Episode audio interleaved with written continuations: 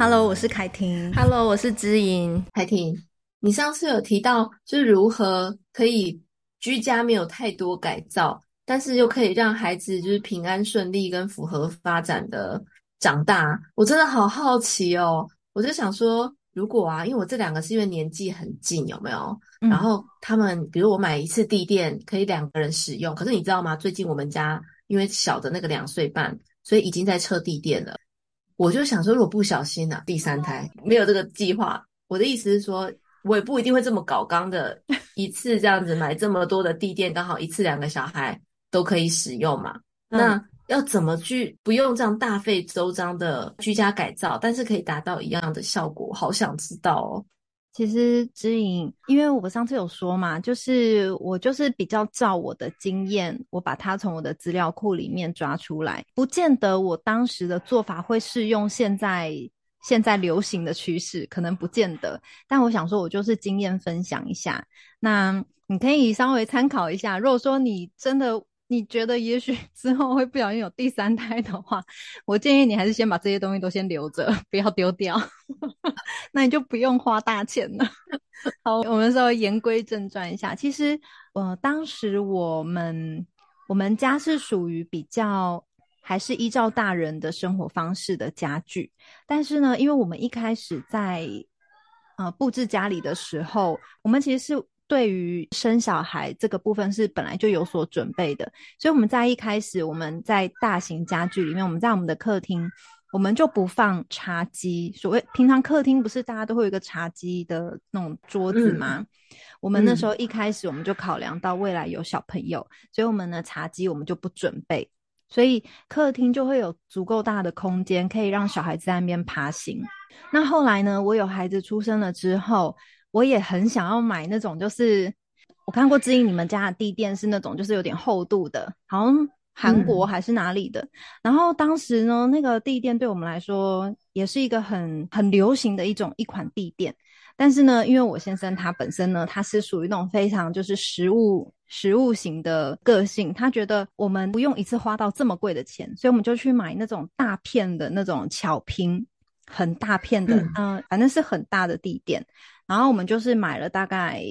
呃，就是那那个一片很便宜，反正我们就是铺在客厅，刚好就是客厅那个空的地方，空旷的地方，可以让小孩爬行啊，或者是在地上做活动的这种地垫，把它铺起来。那孩子如果说不小心真的诶碰到摔倒或者什么，其实都不会有受伤这样子，所以这是基础的保护。然后呢，我们的那个桌子椅子不完全是小孩亲善，但是我们就是用那种。防护防撞的那种东西来稍微做一个保护，或者是买那种防撞条等等的，就是稍微粘贴在小孩可能比较容易会碰撞到的地方，然后去做一些初级的保护这样子。然后呢，关于厕所的部分，我们也是呃有做一些止滑的，放止滑垫呐。那因为小孩还小，你一定会让牵着带他去上厕所。或者是说洗澡的时候，其实我觉得在孩子年幼时期，父母不可能是完全放手让小孩自己跑到浴室或者是跑到厕所嘛。我们原则上都还是看着他们，所以那个部分一定要父母亲力亲为。所以我们就是买简单的那个止滑垫呐，然后呃，平常如果小孩他需要到厕所，我们一定也是看着嘛。呃，孩子需要上厕所的时候，就是小马桶这样子。那如果说孩子他开始可以使用大马桶的时候，我们就是很简单的，就是买一个小椅凳，让他有办法脚脚跨在那边，然后坐在大马桶上。那我也是要再次强调，像这种时候，其实我们大人是不可能会离开小孩子身边。嗯，所以我觉得，呃，有一些这种初级的保护，再加上大人有稍微留意一下。对我而言，当时育儿我觉得算是安全性是足够的。那像在我们的房间呢，嗯、房间我有曾经讲过，就是以前我们那个床框没有拿下来的时候，的确真的有摔下来过。所以从那一次经验，嗯、我们就把床垫整个是放在地上，然后放在地上之外呢，旁边呢我们也是有铺那个巧拼，小块的巧拼，把它铺在地上。如果说小孩不慎真的滚下来，诶，也不会。受伤，因为那除了它的高度已经很低了之外，然后地上又有软垫，所以其实安全性也是足够的。然后再来关于厨房的部分，我们没有买那种就是让小孩可以站立的那种专门育儿用的阶梯式的椅子，我们没有。呃，孩子他到一定的年岁的时候，他会想要协助父母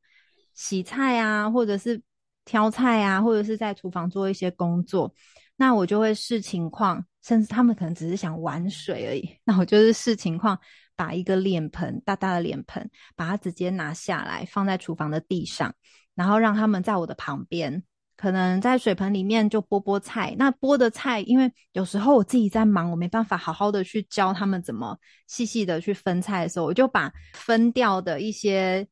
呃叶子跟梗，就等于说给他们玩，我就放在地上让他们玩。那我在煮饭的时候的过程，他们也在我旁边，然后也是很安全的状态，那我就不会说很分心，说，诶，他们会不会跑到很危险的地方，或者他们也他们是绝对不会靠近火源，因为我都会把他们放在。离火源很远的地方，那我视线看得到的地方，这样子。然后还有，嗯、呃，我看知影你们有一个那种小厨房嘛，就是还有专门放小朋友开水的，呃，一个容器，可以让小孩自己转水出来，让他自己倒水呀、啊，然后可以喝水这样。然后我当时呢，我们本来也有想要买那种，但是我们后来想说，哎，我们家里就有那种 PP 材质的 PP 材质的水壶，就塑胶，但是它是。耐热的那种水壶，那通常我们也不会装热水在那个水壶里，嗯、我们就会用那个那种塑胶水壶装水。小孩想自己倒水，我们就装在那个塑胶水壶里面，然后放在地上。我们大人的水壶是放在餐边柜的上面，但是呢，小孩的我就放在地上，然后他们的小杯子。我们也是放在下面的柜子，一打开，他们可以直接拿的地方，他们就可以直接想要喝水的话，就直接拿，然后自己在地上用那个塑胶水壶倒水。那就算是洒出来到地上，其实也不会有伤害，就是再擦一擦就好了。而且塑胶水壶不怕摔倒，所以像这个部分，我们就是尽量运用家里有的呃可能安全的器具给他们。那也没有说特别去布置一个专属小孩呃他使用的一个地方，不过这是我们懒惰啦，其实就是我们也没有说呃刻意要创造一个地方给他们，那但是就是运用我们现有的器具，然后尽量让他们是在安全的范围内去使用这些东西。那至于说，嗯呃，像是比方说到我公婆家好了，我公婆家它是属于。后天嘛，那他们是有楼梯的。那像我知道，嗯，有的人在家里，他们就是像知影上次有提到，会在那个楼梯旁边会绑一些那种防摔、防摔的那种，对对，防掉落的。嗯、那说实在话，当时我的孩子还小的时候，我们是没有做这个什么防摔的保护，因为其实我觉得关键点是在于说。就算你有那个防摔的那保护，但是小孩如果你没有大人的协助，或者是没有大人在旁边好好的盯着他看的话，他还是有可能从楼梯滚下来啊。就是他少踩一格，或是没有走好，就会叽里咕噜滚下来。所以我觉得在那种情况下，就算有防摔保护，我也不会让孩子自己上下楼梯。我觉得这是基本的，就是有些东西不是说我有育儿亲善的东西，我就可以放松。所以。有时候育儿亲善东西是辅助，嗯、但是我我觉得不能说我有育儿亲善东西，我就是完全可以放松的说，哎，孩子可以自己上下楼，或者孩子可以可以自己在哪边，就是你完全不用担心他会不会做出危险的事情。所以我觉得父母还是要有一个心态，就是说我的孩子就是在可能学龄前的孩子，随时都有可能会有危险。那有时候真的是在明明我认为这个环境是安全的，但就是不小心会有一些意外发生。那所以父母时时刻刻就是要注意，留意在孩子身边，没办法说完全掉以轻心。我觉得这个是做父母一定要有的一个基本的心态。那像是以前我们回到呃我公婆家的透天厝，只要孩子要上下楼，我绝对是跟着他或是牵着他。虽然说没有错，绝对会比较累，可是呃我觉得这是。所有所有，即便你有育儿亲善的物品，还是最安全的。直到现在，我的孩子他是大班跟小二，他们要上楼，我还是会站在楼下看着他们一步一步走上去。嗯、然后他们要下楼的时候，我也会站在楼下，或者是在每一层楼的那边稍微看着他们自己慢慢走下来。所以我觉得这个是好像嗯，嗯，需要时时刻刻还是要留意的部分。然后再来就是用餐的部分。用餐呢，我们有小朋友专门做的那种增高椅，我觉得那个是必要的，那个增高椅。所以呢，当孩子坐在餐桌上用餐的时候，我们一定也会把它绑着安全带，因为以防小孩在那个增高椅上面，他可能没有坐好掉下来啊，对不对？所以我觉得这个、嗯、呃要绑那个安全带什么，这也是很必要的。那那个增高椅其实说实在话不是太贵啦，我觉得没有需要。当然，有的人会觉得，哎。某某品牌的可能比较好，但是可能也许价格就比较高一点。那我们就是使用那种非常简单的增高椅，然后协助孩子在吃饭的时候可以跟我们平起平坐。然后呢，嗯、一样就是使用孩子可以用的塑胶盘、塑胶碗、餐具等等的。我想想看还有什么，还有什么嗯、呃、需要探讨的哦？还有，我记得以前孩子就是他们想要画图。因为知莹，我知道你很会带孩子一起涂鸦嘛。那我我说过，我是一其实很怕脏的人，所以我不太会让小孩整个在家里就是涂的乱七八糟。但是我曾经有做过，就是我让小孩直接到浴室里面去画图，然后但是前提是我的浴室一定要是干的。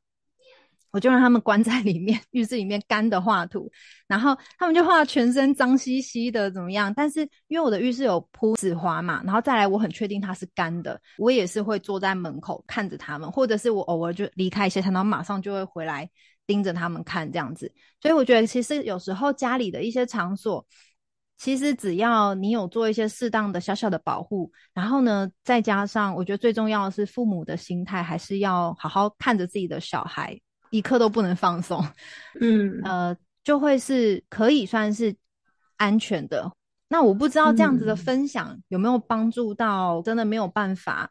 做大改造的家庭。那可能听到我做这个小小的这种经验分享，也许可以激发别人有一些更好的做法，或者是怎么样这样子。那至少不用花到大钱去买太多的，呃，太多的用品，嗯。而且刚刚你提到那个呃餐椅的部分啊，我觉得好有感觉哦。就是说，孩子他们怎么去理解自己要做那个增高的餐椅？大人不需要绑，可是小孩要绑。他们光去理解为什么，其实也是一个教导他们的机会。我就想到当时我跟我的孩子讲说，看妈妈的身体这么长啊，然后就比给他看，说你看妈妈身体这么长，所以妈妈坐的椅子。是这个矮矮的这个椅子，我的碗是在我的眼睛下面，我的碗是在我的眼睛跟我的呃平放我比我的肩膀还要低的前面，这样我就可以看得到碗里面的东西。可是你看，你们想要做爸爸妈妈这种椅子，可是你们是看不到碗里面有东西的，那你怎么可能会准确的对到嘴巴呢？你一定是一直掉啊。嗯。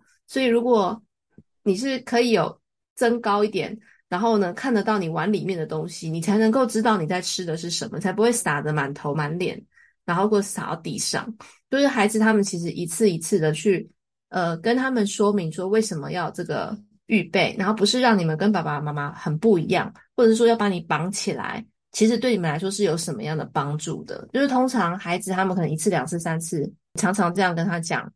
他其实也会眼睛目测到他的身体是短短的，然后他的爸爸妈妈身体是长长的，所以我们做不同高度的椅子是很合理的。那让他去从这个、嗯、呃所谓增高不增高的过程去讲出合理的预期，其实很重要。因为小孩的危机真的都发生在他们以为自己可以，可是不行啊，或者是他会很想要学大人去插插头啊，觉得那个不是就只是一个像积木。长的放到短的里面，或者是它有一个空洞，就把它给放进去嘛。就他们会有这样子的一个理解，然后觉得我可以，我行。那其实对两三岁的孩子来说，的确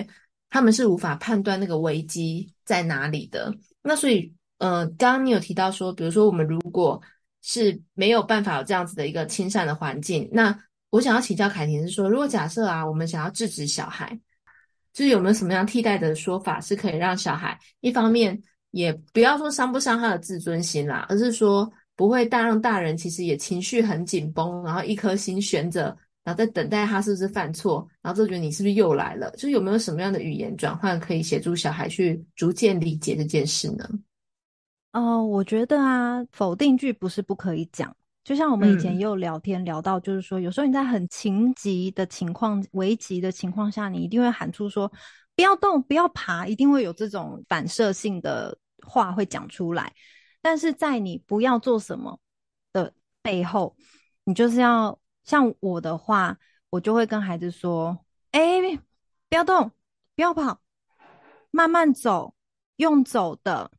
两只脚慢慢走，用走的就好咯，慢慢来。”就是我会很明确的告诉他说：“你不要动，不要跑之余，你接下来你可以怎么做？”或者是像上一次好像有讲到小朋友走楼梯下来的事情嘛，对不对？嗯，那刚刚其实我也有讲到，就是说，其实孩子在可能两三岁这种阶段，楼梯其实真的是对他们而言，其实真的就是危险的。那我觉得一般 正常状态下父母不会单独让小朋友去走楼梯，就是一定会顾在旁边。但是像真的有的时候，小孩真的诶，在你不注意的情况下，他可能已经。在走了，或者是准备要上去的时候，我就会牵着他，告诉他说：“来，我们先右脚，再左脚，请他扶着另外一面墙，左手扶着墙，右手给我牵着。然后我们就告诉他，用这样的节奏踩稳，再换一只脚。好，踩稳了，我们再换另外一只脚，就是让他熟练走楼梯的这个动作。那当他要下楼梯的时候。”如果他即将要下楼梯，我还是会立刻上前站在他前面，或者是牵着他，告诉他很好，慢慢走，一步一步慢慢下来。那我觉得我们一开始在，就像我刚刚说，在情急的情况下，我们会用否定句，没有关系，但是还是要明确的，就是讲出来，跟孩子说你应该怎么做。例如说，像吃饭的时候也是啊，小朋友一定会玩食物，或者是说他使用餐具的情况不是那么熟练，可能会洒出来，或者是。我们以为他们在玩，可是其实也许他们只是不熟练，不小心喷出来或是干嘛的。那我们当下可能会说：“嗯、好了，不要再玩食物了，好好吃，好好好吃，要怎么好好吃？”跟他说：“来，我们先用汤匙舀一口小饭饭，然后放到嘴巴里。这个马铃薯，我们用叉子叉一小口，放到嘴巴吃吃看。”呃，我记得以前一开始我们有说，像这种学龄前的小朋友，幼儿阶段，我们就是尽量示范正确的给他看。所以我觉得，嗯、呃，语气上面呢，就是尽量就是说清楚要孩子做什么。以前我在带家长课的时候，我们也有做过活动，就是要跟不要。然后我们就是有请家长做一些不要的指示，就是我对他们做不要的指示的时候，他们会有一点点迟疑。那我应该要做什么？嗯，然后当我们在讲说好，就是直接告诉他说你现在要做什么的时候，家长的反应都是比刚刚说不要的那个活动的指示的时候还要快零点五秒，甚至到一秒。所以连我们大人在对于你直接下指令跟他说要做什么，我们都会比较好接收。那小小孩也是一样。嗯嗯，而且不要什么不要什么，其实真的是我们从小到大听了很多不要的。方程式啊，就不要这个，不要那个。我觉得这个是很反射性的话语，就是可能我们从小就听，或者是文化上，呃，就是这种禁止的语气其实很多。但是我觉得不是不能用，只是说我们在告诉他不能做的同时，我们可以做什么。就像是常常我们会说，小孩子不能打人，嗯、不能打人之余，你可以怎么做？你生气的时候，你可以怎么调节你的情绪？嗯对不对？嗯，我们可以明确的分享，跟他说啊，妈妈在生气的时候，我也会很想要揍人，但是我知道不能揍人，我要来我就打我的枕头，或者是嗯呃走到跑到厕所里面大吼大叫一下，不要影响到其他人，发泄一下自己的情绪，可以用自己自身的经验去分享。嗯，其实从小这样子跟孩子说，其实孩子他到长大了，或者是他渐渐他就会。吸收这样子的所谓的妈妈的语言，或是家里的语言。哎，我我记得有一次很好玩的是说，我们家妹妹好像在生气，在车上在生气，然后脚就一直踢，一直踢，一直踢，一直踢她爸爸的椅子，就是她坐在爸爸，对，她坐在爸爸驾驶座，然后她坐在爸爸的后面，然后姐姐是坐在我后面嘛。然后我记得那个时候，嗯、因为他们还算蛮小的时候，那时候妹妹就很生气，就一直踢，一直踢，一直踢，然后姐姐就跟她说。好了，不要再踢了。你不知道爸爸这样会很不舒服吗？然后过没多久，姐姐就说：“来，你如果要踢的话，你就把鞋鞋先脱掉。你可以踢，但是鞋鞋要脱掉，然后不要踢到爸爸的椅子。你可以、嗯、可以踏在自己的椅子上生气没有关系。就是姐姐会用先制止他，但是姐姐会想说，那有什么其他替代方法，妹妹可以做的？所以我觉得这还就是真的是平常的日常生活中，就是给小孩的机会、学习的机会，这样。其实这还蛮重要的。你这样讲，我想到在车库的惨痛经验，就是那一天呢，我我的孩子他就放学回家非常的累，然后那一天我们呢拿了他的放学回来的棉被还有书包，所以我一个人要扛四袋东西。嗯，然后那时候我很想要请他们自己背自己的书包，可是我也知道他们很累。然后那天弟弟就看我很累，因为弟弟现在两岁半嘛，他看到我很累，他就说：“妈妈，那我用牵的就好了。”嗯，可是呢，我老大呢，他就说。抱我，抱我，我好累，快一点！你看我一手拿东西，另外一只手是只剩下一只手抱他。对，我觉得在客观条件上，他也需要去观察一下。如果当他眼睛打不开的时候，我们等他准备好一下，然后再把他眼睛打开，其实也是重要的。其实直接要求他，或者在车上再待一会儿，我觉得也是另外一个选择。给小孩现实的刺激啊，小孩并不会因此崩溃，或者是有什么创伤。嗯，就是说。小孩他其实需要了解我们的状态，然后了解别人怎么判断，所以应该是说我们在我们自己也疲累，然后也有需求，然后又撞见孩子有需求的时候，我们其实都会变得比较狭隘跟钻牛角尖。像我当时其实就只有要抱不抱的这两个选择。我事后想一想，哎，其实我可以在车上再待一下，嗯，或者是我车子再开出去再绕两圈，反正晚上也没有赶时间嘛，那其实都是一个办法，嗯。所以我觉得，其实当我们会思思考很狭隘，那是一个必然。就是说，我们在压力情境之下，我们被逼着要抱不抱，或是赶快下车，那其实都会我们暂时的选择。可是事后其实想一想，然后跟给孩子不一样的选择，让他调试他的心情，然后告诉他我们的处境跟状况，然后告诉他有其他的选项，其实对他来说就不会是一个。太开放，或是完全想不到，或是我们逼他就范，说你自己走过去，然后最后自己在地下室大吼大叫，这样子的一个结果，我们会对自己的这样子的反应也会失望，会觉得说他下一次如果再吵闹怎么办？所以我觉得当父母真的好难哦，就是每一个时时刻刻都是自己在判断那条路怎么走。那其实，当两个小小脑袋瓜越来越长大的时候，其实他们去跟你一起讨论跟判断的几率也会变高。我们也要对他们有信心，是他们透过这一次一次不一样的回应，也许会有一些他们应应的能力，还有可以问他怎么做，这样子的事情会越来越多有机会发生。嗯，所以我觉得小孩越长大，如果我们是用呃他小班的期望说他每次反应都这么大，他如果到大班。他还是反应这么大，其实孩子在这两年期间也会长出他的一些能力，跟同侪观察学习的观察。我觉得不如可以问问孩子，诶，那你觉得其他人他们怎么帮助他们自己？如果他们也害怕，如果他们也焦虑，如果他们也生气，